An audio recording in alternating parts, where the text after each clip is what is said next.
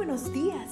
Gracias por estar con nosotros en este bendecido día. Ven y juntos aprendamos y realicemos el estudio de nuestro matinal titulado Nuestro maravilloso Dios. Muy bienvenido a nuestro devocional para hoy, 3 de septiembre, titulado Su pecado lo alcanzará.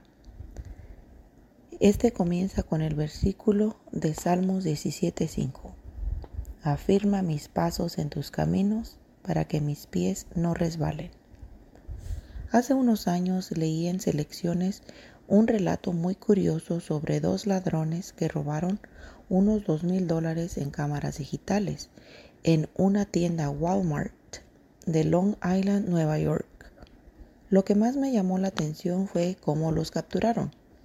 Dice el relato que cuando los empleados de seguridad revisaron el video de vigilancia, pensaron que no les serviría de mucho porque las imágenes de los sospechosos se veían muy borrosas.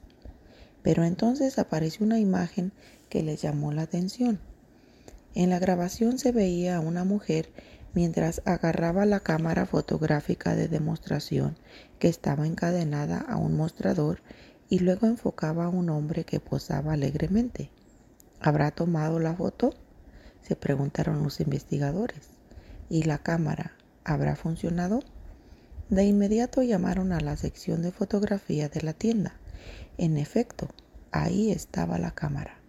Lo mejor de todo es que también aparecía la foto del sospechoso a todo color. El hombre había posado de lo más feliz. En menos de tres semanas, el ladrón estaba siendo arrestado en su propia casa. Al parecer, los ladrones pensaron que la cámara no funcionaría. Más importante aún, para usar las palabras de Norvo F. Peace, pensaron que podían pecar y a la vez ser felices, solo que no les funcionó. ¿La razón? Es imposible para un ser humano vivir en pecado y al mismo tiempo ser feliz. Tarde o temprano su pecado los alcanzará. Números 32-23. Esto es lo que, según el mismo Norval F. Peace, le ocurrió al profeta Balaam. Creyó que podía pecar y ser feliz, pero finalmente su pecado lo alcanzó. Ya conocemos la historia. Alarmado porque los israelitas eran muy numerosos, Balak, rey de Moab, intenta sobornar a Balaam para que los maldiga. Para persuadirlo envía mensajeros cargados de riquezas. En un primer momento Balaam se niega, pero cuando el rey insiste, esta vez con mayores promesas, Balaam muerde el anzuelo.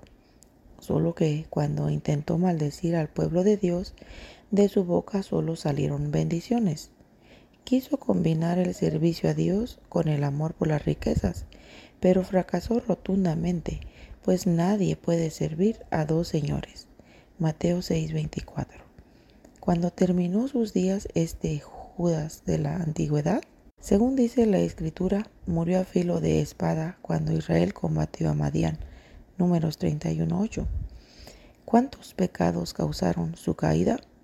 Al igual que Judas, un solo pecado, el amor a las riquezas. Pero ese solo pecado envenenó todo su carácter y causó su destrucción. Patriarcas y Profetas, capítulo 40, página 427. ¿Cuál debiera ser entonces nuestra oración diaria? La misma de David en nuestro texto de hoy. Oremos. Señor, afirma mis pasos en tus caminos para que mis pies no resbalen. Que tengan un bendecido día. Cada día gracias. Gracias Dios por darnos la tranquilidad necesaria para enfrentar los retos,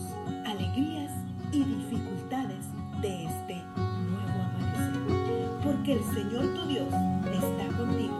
Como guerrero victorioso se deleitará en ti. Con gozo te renovará